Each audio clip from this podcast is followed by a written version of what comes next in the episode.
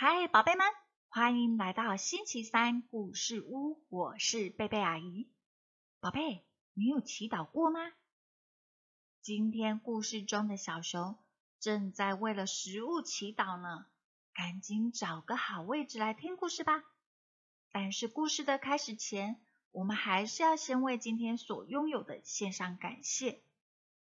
阿姨要感谢大地总能长出好多好吃的水果，也要感谢浸信会出版社国际有限公司，还有作者潘伯昌同意阿姨在网络上念读这一本很棒很棒的故事书。接下来我们准备进入故事喽。小熊的祷告。俏俏和妙妙拍着翅膀飞过了同心河的河口。他们看到小熊康妮沿着河岸徘徊徘徊。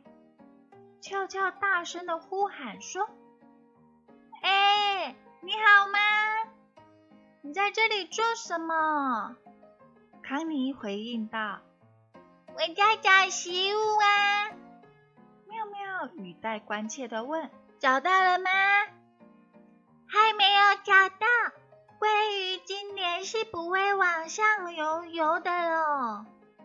康妮带一点失望的说，而俏俏也说啦：“我看到一些渔民在河口撒网，哎，鲑鱼根本游不过来啊！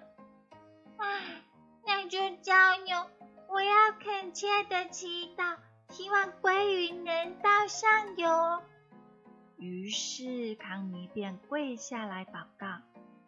悄悄满心好奇，于是问道：“祈祷有用吗？”“当然有啊！伟大的造物主总是在垂听我们的祷告呢。”唐尼呀，蛮有信心的说。悄悄反驳道：“但没有动物可以阻止这一班渔民啊！”人类总会不择手段的获取他们想要的东西，哪里会理会我们这些动物的死活啊？康妮内心坚定的信号声回答说：“嗯，也许是吧，但我相信伟大的造物主会有方法拯救我的。”妙妙附和着说：“嗯嗯，他一定会有办法的，康妮。”一个星期过去，鲑鱼仍然没有游到上游。康妮每天早上都驻足在河边等候。当多嘴鹦鹉看到这只小熊的祈祷，便嘲笑道：“ 哈哈，哎呦，哦，祈祷根本就不管用啦！你没有看到渔民将所有的鲑鱼都网去了吗？”另外一个星期过去了，河水里一尾鲑鱼的身影也没有。但康妮仍在河边祈祷。多嘴鹦鹉轻蔑地说：“哦，康妮，放弃吧，你会饿死的。你那伟大的造物主没有听到你的恳求。”斩钉截铁地说：“我知道伟大的主宰正在垂听着，相信我。”又一个星期过去，康妮饥肠辘辘，开始连河里漂浮的死鱼，他也饥不择食啊！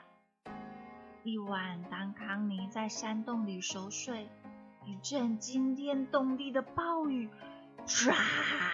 唰，席卷而来，呼风大作，滂沱大雨，连山洞也看似在瑟缩颤抖。到了早上，康妮第一件事就是跑到河边看个究竟。他大喜若狂，只见数以百计的鲑鱼浩浩荡荡的往上游，游啊游啊游上去了。康妮那么一抓。手上便是一尾肥美的鲑鱼，他举起了手，默默的祈祷，献上感谢。这时，恰恰和妙妙正好飞过啦。这次看到的是令大家鼓舞的画面呢。巧巧和妙妙兴奋地说：“康妮，昨晚的狂风暴雨将渔民的网都吹翻了，鲑鱼再也没有拦阻了。”宝贝，故事中的小熊康妮真的好有信心哦。虽然多嘴鹦鹉一直来取笑他，但是康妮似乎一点也没有受到影响哦。阿姨也要祝福所有的宝贝能够像小熊康妮一样。有坚定的信心，祷告奉主耶稣基督的名求，阿门。